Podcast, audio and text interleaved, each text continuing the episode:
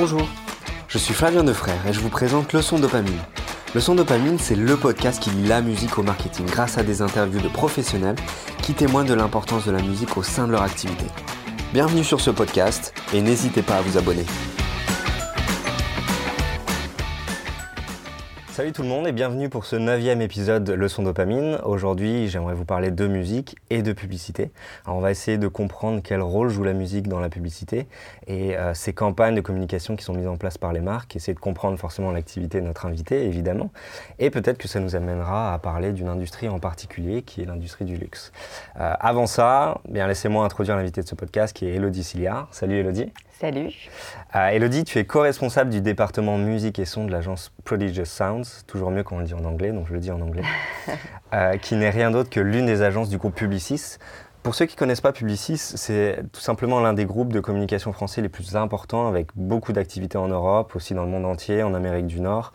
C'est un groupe vraiment massivement important. Pour moi, euh, en tant que euh, responsable marketing digital, j'ai une agence que j'aime beaucoup, qui est l'agence Marcel, que je trouve extrêmement créative. Euh, et, tu es d'accord hein? C'est une des plus créatives du groupe en France, clairement. Clairement, ça se voit aussi et, vraiment j'adore. Et forcément, elle appartient à ce groupe Publicis-là. donc bon, pour vous montrer un peu l'importance de ce, groupe-là, avant d'évoquer les différents sujets que j'ai pu mentionner juste avant, eh bien, je, te laisse, Elodie, te présenter toi et peut-être aussi l'activité de, de Prodigious. Donc Prodigious, en fait, c'est la, filiale de production du, du groupe Publicis, qui, est, mhm. qui, est, la plus importante en France. Euh, et donc, elle est composée de différents départements, dont le département musique et son. Euh, notre département, c'est, euh, pour te donner une idée, c'est 30 personnes, 30 experts du, du, son et de la musique, où tu vas avoir des métiers qui vont de la supervision musicale, en passant par le casting, mhm. des ingénieurs du son, des experts de, la, de la gestion, de... Mhm.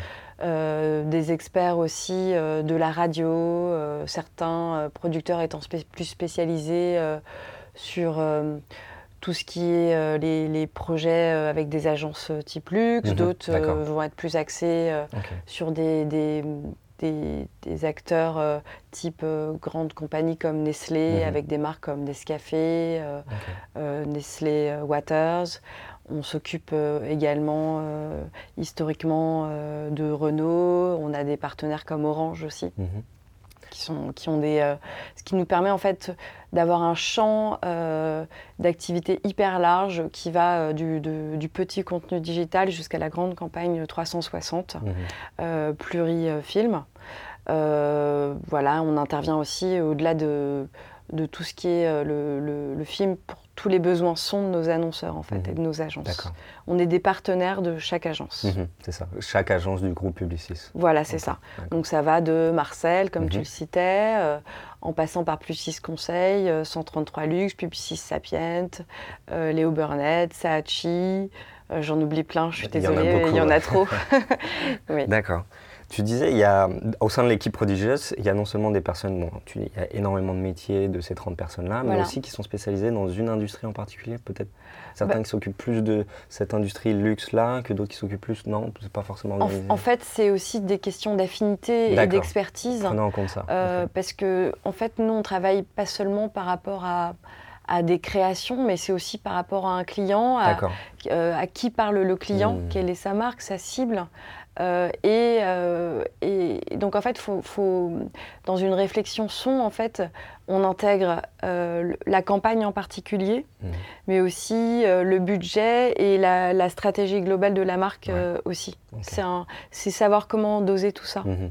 donc toi, ton rôle peut-être, c'est faire l'intermédiaire entre les agences du groupe et ton équipe, ces 30 personnes? Donc nous, on intervient en effet pour, pour gérer l'équipe, la mmh. coordonner, un peu euh, arriver euh, sur un projet à, réunir les meilleurs experts mhm. et aussi en, relation euh, évidemment mhm. avec les agences bah, pour, pour les accompagner parce qu'en fait on les accompagne pas uniquement quand il y a un projet particulier, par exemple, contrairement à une autre prod, mais on est aussi là au moment du pitch, mhm. on est aussi là quand il s'agit de bah, parfois au début, hmm. sur, sur certains projets, on arrive, on a 10 pistes créatives différentes. Mhm. Donc nous, on est déjà là en fait. D'accord. Ça, c'est super important parce que bon, souvent, c'était peut-être il y a quelques temps, maintenant c'est plus le cas, mais on a souvent intégré la musique largement après le processus mm. créatif, qui est de dire on a déjà une idée, on sait ce qu'on va faire, ah tiens, on va s'occuper de la musique. Là, tu me dis que c'est déjà au début, on s'intéresse déjà à, à, la thématique musique dès le brief et dès les idées qui sont mises en place par l'agence. Alors, euh, il, faut modérer un peu ça, parce qu'en mm. fait, ça, dépend du, du, rôle de la musique et du son dans une création. D'accord. Parfois, la, musique va avoir un rôle central et stratégique, mhm. mais parfois tu vas être sur des films euh, type, euh, euh, on va dire, de comédie, de dialogue, par mhm. exemple, où la musique va être plus là à titre d'illustration. D'accord. Ce qui, ce qui d'ailleurs va avoir un impact sur le type de, musique que tu utilises. Mhm. Évidemment, si c'est un rôle central, parfois ça fait comme, comme je ne sais pas si on prend un exemple de, euh, de, de, Dacia euh, où on avait remixé, euh, enfin on avait fait une adaptation de, de, Queen Another One by the Duster. Ah ok, c'est vous. Voilà, c'est nous. Super. Là par exemple, c'est un rôle central et primordial. Mm quand on s'adresse aussi, euh, on va dire, on va être sur une marque euh, euh, très millennials où la musique va être mise en avant, on va aussi, dans la recherche de l'artiste, mhm. chercher à ce que ça, parle à la cible, en plus d'être de coller à la création. Mhm. donc dans ces cas-là, c'est évidemment la stratégie, elle est très en amont. Mhm. De même pour une marque de luxe où c'est très concurrentiel, où tu veux vraiment te démarquer ou embrasser euh, embrasser un, univers. Euh, dans ces cas-là, c'est en amont. Mais parfois, euh, ça va être si tu fais un tuto pour savoir comment tu vas te lisser les cheveux, mhm. avec beaucoup de dialogue avec le coiffeur qui explique la technique, tu auras peut-être juste besoin d'une petite musique d'illustration. Dans ces cas-là, tu prendras une musique de stock et ça, ça peut intervenir à la fin. Bien sûr. En fait. Donc ça dépend vraiment de ce que veut la marque, sa stratégie. Et puis du type de contenu. Et du type de contenu. Voilà. Ok, mm. d'accord. Donc il n'y a pas une recette, mais ce que je trouve bien en effet, c'est que quand même, euh, dans les projets où la musique est, centrale, mhm. euh, je trouve que, que la, la, réflexion musique intervient euh, maintenant plus en amont. Mhm. J'ai certaines marques avec lesquelles euh, on parlait très peu musique et maintenant c'est, euh, on a réussi à ramener la discussion de la musique avant. Ce qui ne signifie mm. pas qu'on a toujours le budget qu'on veut, mais. Bien sûr. Mm. Mais au moins vous avez, euh, vous avez votre mot à dire dès le début et pas de se dire il y a déjà tout le projet qui est déjà imaginé, nous on a juste à faire ce qu'on nous demande de faire. C'est notre mot à dire et puis même on, crée aussi la discussion. C'est aussi peut-être ce, qui a, ce qui a changé. Euh, même aussi euh, dans nos équipes, c'est qu'on on, essaye de leur donner le réflexe d'amener les discussions le plus tôt en amont mhm. possible. Même histoire de, Parfois, c'est pour se dire que la musique n'est pas importante et mhm. qu'on verra ça après. Mhm. Ok. Voilà. Mais au moins, il y a une expertise qui se fait dès le début au niveau de la musique. Je pense qu'il y a une prise de conscience euh, de, l'importance de la musique dans les bandes son. À modérer toutefois parce que aussi sur toujours pareil hein, sur certains contenus en digital on sait que les gens n'écoutent pas la musique et le son donc euh, voilà, il faut toujours essayer de mettre en contexte euh, mhm. euh, le, ton travail par rapport à la marque, mhm. au canaux de distribution, à la cible. Voilà, et ça. Ok. Et tu donnais un super exemple, je ne savais absolument pas, et j'en avais parlé, je sais, dans le blog, et je crois que ça fait toujours beaucoup de visites. C'est ce, projet Another One Drives a Duster. une autre personne Another One Drives a Duster. conduit une Duster. C'était une. Vous avez refait ça faisait changer les paroles, ou en tout cas les paroles du mm. refrain de la musique. Euh, enfin, Est-ce que tu peux nous en reparler un petit peu de ce qui, pourquoi vous avez choisi cette musique-là? Et pourquoi cette musique? Donc tu vas parler parce que j'ai oublié le titre alors que c'est l'une des musiques les plus euh, euh, connues. Et on a fait aussi l'exercice avec euh, Ghostbusters. Aussi, ouais, avec, toujours avec la marque Dacia d'ailleurs. Voilà, c'est ça. pourquoi avoir bah fait ce principe de on veut totalement, on utilise la musique comme rôle central et on la déforme pourquoi, Quel était l'intérêt pour la marque Dacia? Bah, L'idée c'était bah, l'idée c'était effectivement d'accrocher tout de suite euh, une audience avec un titre iconique. Et ça marche évidemment avec Queen comme ça va marcher avec Ghostbusters. Avec euh, un côté euh, aussi Dacia, donc c'est le grand public. Dacia, c'est aussi la famille. Donc il fallait que ça parle aux parents, aux enfants, à, que ce soit transgénérationnel. avec l'idée de, même si tu arrives à déformer les paroles, d'avoir une reconnaissance immédiate si arrives à, tu arrives à prendre une reprise, c'est tellement fort et ça fait tellement partie de la culture pop. Mm. Qui, évidemment, c'était facile en fait de, mm. de, prendre ce titre-là. Il n'aurait pas, fallu prendre un titre trop clivant, un titre trop aussi peut-être ancré dans une génération. Là, c'est euh, ça, parle à tout le monde. Hmm. Et en fait, c'est ça aussi le rôle. Euh, de la euh, musique. Voilà. Hmm. Après, c'était un exercice pas facile, puisque c'est toujours. Il y a beaucoup de marques aussi qui, qui essayent de faire des parodies, et parfois, ça peut être un peu cheap. Et c'est complètement l'effet inverse, qui voilà. se dire c'est quoi cette marque qui est en train de me parler de quelque chose qui est un peu cheap, comme tu disais. C'est pour ça que là, on est resté vraiment sur un côté absurde, même dans les images, avec des personnages très caricaturaux. Et et donc ça marche. Mais c'est mm. euh, c'est toujours un peu difficile comme exercice. Mm-hmm. Ouais, pour rappel, c'était effectivement la musique de mm. Queen, Another Bites the Dust, mm. pour Another One Drives the Dust. Mais c'est très difficile parce qu'il y a beaucoup de marques comme ça qui essayent de faire des jeux de mots et ça peut vraiment avoir l'effet inverse. Et, et, parfois, on, nous, ça fait aussi partie de. On est aussi là pour dire euh, euh, non, ce n'est pas une bonne idée. Ou, ou, par exemple, on aurait pu reprendre cette campagne mais avoir un titre. Euh, peut-être euh, euh, trop marqué. Mhm. trop évident peut-être aussi. Mhm. Après, on avait fait ça aussi c'est toujours. enfin, tu peux aussi détourner des titres de leur contexte, mhm. même des titres qui sont très marqués. On avait fait ça avec les Nuits Sauvages et les avions avec PMU. C'était, mais ça marchait, c'était drôle.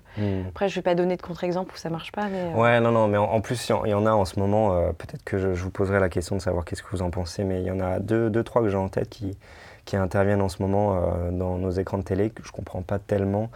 pourquoi ils ont utilisé cette musique-là, mais bon, bref, on va pas en parler, c'est pas le sujet. mais bon, en tout cas, c'était un super exemple, ça a beaucoup marché. Je sais que c'est mm. quelque chose qui, qui aussi euh, tu me disais c'était l'esprit pop, la culture, ça parlait à tout le monde. C'était aussi, je pense, mm. une idée de répétition. C'était dans, quelque chose qu'on connaît, Another One Drives a Duster. C'est quelque chose qui marque, on se souvient un mm. petit peu de ce qui est dit, c'est répété dans toute la pub. Euh, même pour euh, l'autre musique que vous avez fait avec Ghostbuster, Go mm. Duster, ça revient très souvent. Donc on arrive à avoir ce message. qui se répète au fil et à mesure grâce à la musique et ça aide beaucoup. Il y a quelque chose dans tes temps, ouais. Ouais, voilà, c'est ça. C'est un peu le principe de aussi la simplicité. Mmh. Euh, c'est parfois c'est euh, euh, la simplicité des paroles, c'est aussi comme ça que justement une mmh. musique elle est reconnaissable quand tu as un refrain très mmh. fort. Et même sans détourner la musique d'ailleurs c'est quelque chose qu'on recherche. Le côté capacité de, de mémoriser une musique. Et c'est aussi la démarche qu'on a quand on achète une musique en synchro. Et de la même manière quand tu crées une musique originale quand tu fais une création pour une marque, mhm. ou, à, ou a fortiori euh, euh, pour les identités sonores, où, c'est euh, retrouver l'empreinte sonore de la marque sur plusieurs supports. C'est le côté immédiatement mémorisable, mhm. même si on sait ça peut, ça peut mettre du temps à s'installer. Une identité, il faut que la musique elle est intrinsèquement euh, la capacité d'être mémorisé. Mmh, si c'est un truc euh, trop générique, euh, mmh. trop compliqué, ça, c'est plus compliqué. pour revenir un petit peu au fait qu'il y a ce groupe Publicis et vous êtes l'une des agences, et, la question que je me pose, c'est comment, tu, as un peu répondu à cette question, mais comment vous arrivez à collaborer avec le groupe Publicis? C'est-à-dire que, est-ce que vous êtes plus en tant que support, c'est-à-dire vous attendez que l'une des agences du groupe vienne vous voir et vous dire il y a un projet son, il faut que vous soyez dedans? Ou alors, vous avez aussi vos relations avec les, avec les différents clients que vous pouvez avoir et vous travaillez aussi en parallèle de ce que peut vous demander Publicis. Euh, l'essentiel de notre activité, euh, elle, est, euh, elle est en collaboration avec les agences du groupe. D'accord.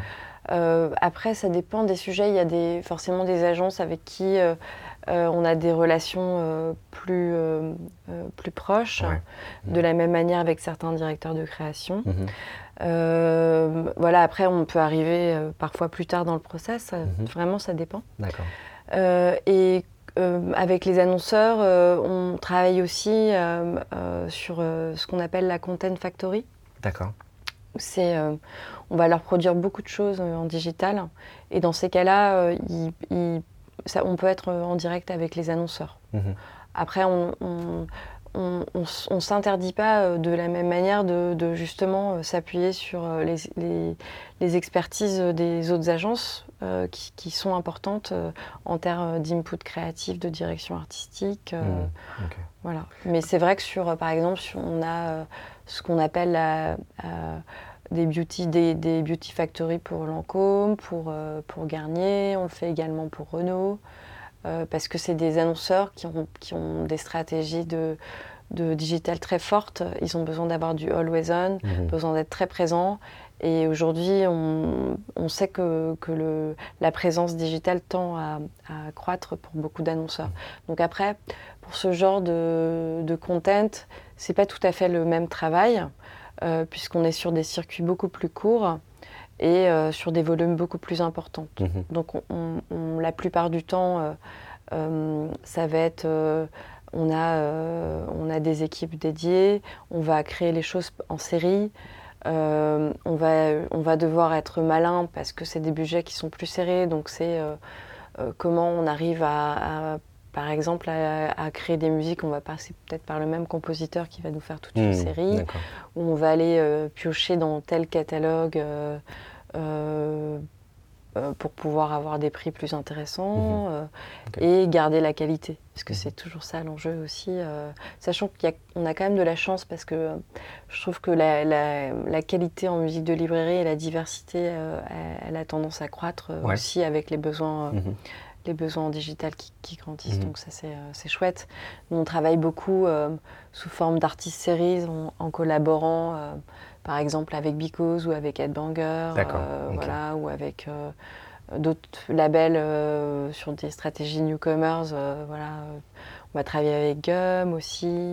Pas mal de collaborations avec ces, labels et différents labels pour accroître le catalogue et vos propositions aux différents clients de l'agence. Pour trouver des besoins adaptés à mhm. tout type de création et à tout type de budget. Mhm. Comment ça se passe justement cette collaboration avec Bicos, tu le disais juste, juste avant C'est vous vous posez, vous dites j'ai un besoin, qu'est-ce que tu me proposes? Ou alors c'est fait de manière totalement digitale et vous avez une bibliothèque bah, C'est euh, en fait euh, avec, avec eux par exemple, on a. On, va travailler sur. Euh, on a la chance d'avoir des bons rapports de confiance, mais mhm. comme on va aussi en avoir avec Universal ou avec d'autres labels indépendants, hein. mhm. c'est en gros, on, arrive, on, arrive on, a les, les, sorties en amont, on connaît les nouveaux projets, mhm. On va aussi euh, mettre en place avec eux euh, la, besoin de réactivité sur certains sujets. Mhm. Mais voilà, un jour ça va être Alterca. je dis, on n'a aucune exclusivité. voilà, on, a, on a la chance d'avoir des rapports très proches et d'être d'avoir un gros réseau artistique, mais qui ne mhm. va pas être qu'en France d'ailleurs. on s'entend très bien également avec Warp, avec Domino avec euh, Begars. Hmm. Euh, c'est important d'avoir des bonnes relations avec ces, labels. Voilà, on a hmm. des rapports très proches. Ce qui hmm. fait qu'on a tout en amont. Ils savent que parfois on va avoir euh, des gros budgets et parfois on va avoir des petits budgets. Et donc on arrive à, avoir des solutions. Des solutions adaptées en fait pour tout. D'accord. Et, puis il y a aussi un, on a des gens, des music supervisors dans l'équipe qui vont aussi euh, diguer sur Internet et puis, euh, tu vois, euh, hmm. aller chercher sur Spotify, sur des blogs. Music Supervisor, juste pour expliquer, c'est vraiment la personne qui, qui va scruter un... Qui va faire des recherches musicales. Pour savoir quelle musique je, me paraît être la plus crédible par rapport à ce... Mhm. Hmm. Ok. Par exemple, là, en ce moment, on a, on a une une stratégie de, de, de, faire une collaboration avec une marque sur un lancement parfum pour février prochain. Mhm. Et l'idée, c'est, euh, voilà, dans, on a fait un bench des, territoires musicaux euh, euh, de la marque. Et l'idée, c'était de trouver, de, de, se positionner en découvreur de talent. Donc l'idée, c'était justement d'aller chercher quelqu'un qui n'est peut-être pas signé. Mhm. et de pouvoir créer une histoire avec une marque. D'accord. Voilà. Donc c'est un gros travail, ça, du coup, de trouver la personne qui n'existe pas, entre guillemets. C'est assez marrant, quoi. Enfin, qui existe, mais qui... Qui, n'est pas, en tout cas, représenté par un label. Voilà, ou qui va peut-être être juste signé en édition, ou voilà. Dans un genre musical qui pourrait avoir une vraie cohérence avec mmh. la marque. Ces labels, ils vous donnent un peu, les, parfois, l'exclusivité par rapport à un titre qui vient de sortir euh, Sur, un, temps donné, j'imagine Avoir une exclusivité, c'est possible. Euh, c'est, euh, en fait, on arrive à connaître les sorties en amont. Mmh. Euh, et Après, avoir une exclusivité, oui, ça se négocie, c'est une question d'argent. Hmm. c'est parfois un peu compliqué d'arriver à, à, matcher le calendrier d'une marque et d'une sortie d'album. Mhm. Après, après c'est pas toujours intéressant d'avoir une, une, primeur de, de, de, sortie. Parfois, je trouve plus intéressant d'avoir une synergie en fait, de faire en sorte que... Tu veux dire entre l'image et le son ou autre Non, d'avoir une synergie entre la sortie d'un artiste et son histoire sur, la, sur un single, par mhm. exemple, et, euh, et, la synergie de la campagne. Mhm. Parce que du coup, tu vas créer euh, en RP, ça va, ça, tu vas pouvoir maximiser euh, l'effet buzz du titre. Mhm. Et ça, il y aura une sorte de vase communicant entre les efforts de la marque pour promouvoir la campagne et les efforts euh, du label ou de l'artiste pour, euh, pour parler de son histoire. Et, souvent, c'est là où tu as les belles histoires. Je... je te pose cette question parce que je sais que la marque Citroën, elle aime beaucoup faire ça. C'est-à-dire qu'elle aime beaucoup mettre en avant, pas forcément des exclusivités, mais mettre en avant des, des artistes français, souvent dans l'électro, qui ne sont pas forcément connus, euh, en synchro. pour les faire un petit peu émerger du, du, du, grand public. Et justement, je, je me demandais comment, si ça pouvait se passer de la même manière ici. Ah oui, nous on, le fait, euh, on, le fait, on le fait aussi. Mhm. Après, c'est une question effectivement de positionnement Exactement, marque. Si mhm. tu te, je trouve que, que se positionner euh, comme ça, faut avoir, euh, faut avoir soit une légitimité, ce qui n'est pas donné à mhm. toutes les marques parce que sinon ça peut faire un peu récupération ou juste se payer un petit artiste parce qu'on n'a pas d'argent. et ou alors parler à une cible qui va être sensible à ça. Euh, et, pour, et essayer justement de créer cette mm. légitimité sur le long terme. Nous, on avait eu un peu cette démarche euh, euh, avec Viveldop. On avait, en fait, on a, bon, c'était une, petite campagne, mais on, on avait, on s'était, l'idée c'était de, de, donc de parler à, la génération Z et Y. Mm-hmm. sur des gels plutôt masculins, on s'était euh, et l'idée c'était d'arriver à une, faire un, jeu concours où on avait un parrain qui était Uppermost, qui avait déjà un, mmh. mini buzz en digital qui parlait bien à la, cible. Et en fait, on a, on a, on a fait un concours et euh, cet artiste c'était euh, Darling qui avait qui avait déjà un titre qui s'appelait Paris Rooftop en fait, mmh. et qu'il avait proposé pour, pour la campagne pour être pour être le titre qui remplacerait le titre d'Uppermost sur la campagne. Mhm. Euh, ce qu'on a fait. Et je sais que depuis, il a, euh, il a signé chez Warner. Euh, du coup, il a pu, avec, ce, avec le titre qu'on a choisi sur la campagne, il, a, il a dépassé, un, je crois, plus d'un million. Je ne sais plus à combien il en est maintenant, certainement beaucoup plus, en stream sur Spotify. Mhm. Donc, il y a eu une économie euh, qui était chouette sur le mm. projet, pour lui aussi. Euh, du coup, euh, maintenant on le soutient, on le suit et, et c'est des choses qu'on aime bien faire. Après, c'est aussi la démarche qu'on a avec le, parfum dont je te parlais, mm-hmm. où c'est encore confidentiel. donc oui, après, on n'a on pas des marques qui, qui ont cette volonté-là depuis très longtemps. Tout à fait, voilà. Mm, c'est sûr. Ça dépend de ta marque en fait. Sûr. Par exemple, sur euh, aussi à des marques, euh, typiquement des marques musique, où il y a une vraie légitimité à faire ça euh, mhm. aussi. Donc en fait, ce qu'on peut retenir, c'est que, sans dire que Viveldop a permis à, l'artiste de monter, mais a été, a été un canal important pour lui permettre d'avoir peut-être des opportunités personnelles, professionnelles, euh, qui lui aurait peut-être permis de, signer avec Warner, comme tu le disais. Après, ça a aidé, mais je pense qu'il avait aussi déjà beaucoup de talent. Il était aussi déjà très entouré, mais c'est effectivement, c'est toujours. Un canal supplémentaire. C'était un canal supplémentaire. Il faut aussi ramener. Euh, euh, je pense que parfois, il y, a, il y a des marques qui ont l'impression de s'approprier. De sa voilà, de, je trouve que elle est, enfin, de s'approprier ou de, de dire bah, grâce à nous c'est super, l'artiste il a une, une exposition, mais c'est c'est pas toujours le cas, ça mmh. dépend aussi euh, de la manière euh, euh, dont la marque met en avant l'artiste. Mais ça peut être le cas et je trouve que c'est bien quand on arrive à faire ça, quand, quand la marque justement arrive en soutien en gardant sa place. voilà. Mmh. Et en gardant un petit peu cette distance, en disant on l'aide, mais bon, ça reste sa musique, ça reste son talent. Voilà, il, il, faut se dire qu'à la base, c'est aussi le talent d'un artiste. Mmh. Et il faut toujours avoir une certaine humilité et je trouve, ça, je trouve ça bien. En tous les cas, Vivel, donc c'est l'ASCAD, c'est L'Oréal, je trouve qu'il justement, il y avait la, bonne limite. Mhm. C'était euh, intéressant. Citroën, euh, je, je, effectivement, je sais qu'ils font ça, euh, notamment, bah, j'ai sais plus l'artiste en tête, mais avec un plan simple, ils, mhm. avaient, ils avaient fait une, opération assez, assez, assez chouette aussi. Ils le font avec plein d'artistes, des gens. Mhm. Bah, L'agence est, très bien. Maintenant, je sais que ça il change un peu parce que ça s'est réorganisé, il me mhm. semble, autour de BETC. Mais voilà, nous, on a maintenant, on a DS avec Marcel. donc ça, c'est aussi une chouette marque. Euh. D'ailleurs, ils ont un positionnement... Euh, un peu similaire, non? Euh, à Citroën ouais, non, ouais. Non, non, en fait, en fait ils, ont, ils ont créé, donc c'est Marcel et peut-être, enfin c'est Marcel et plus spécialement la maison qui est une structure à part. D'accord.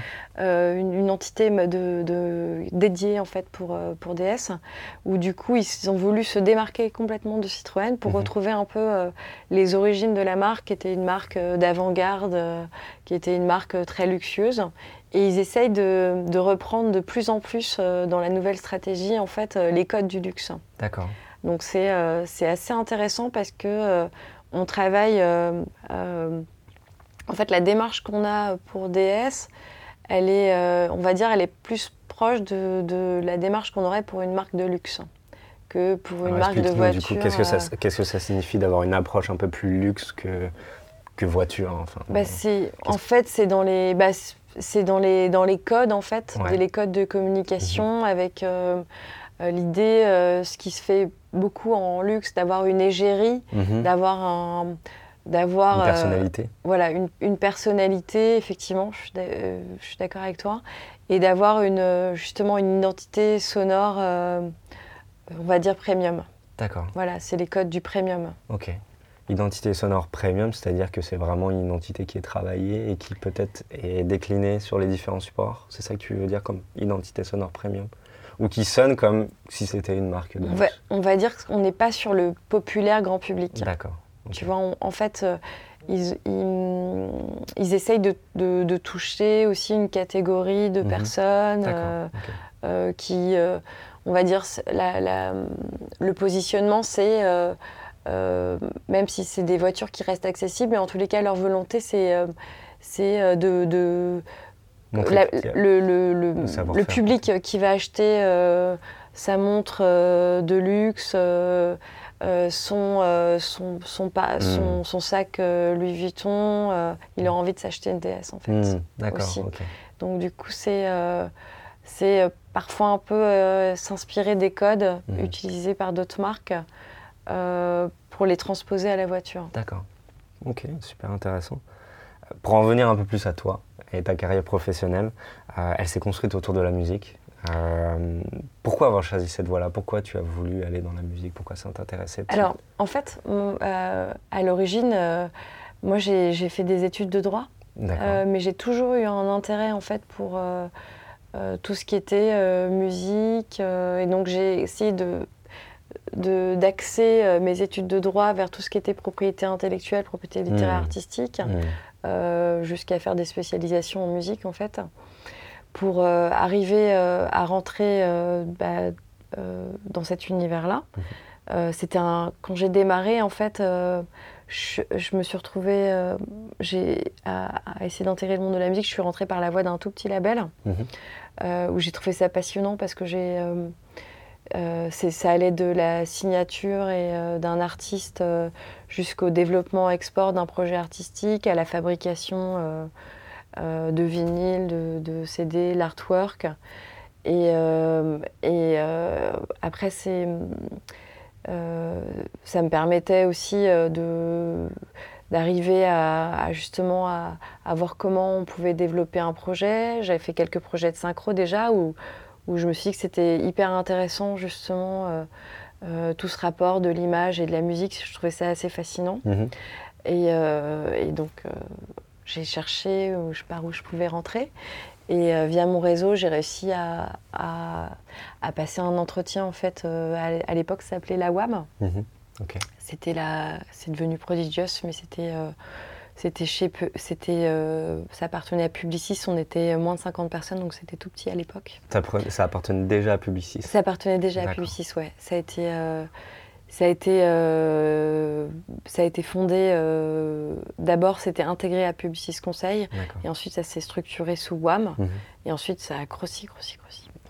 et à l'époque, on n'avait même pas de studio son. Il y avait des, l'équipe de son, elle était toute petite. Mhm.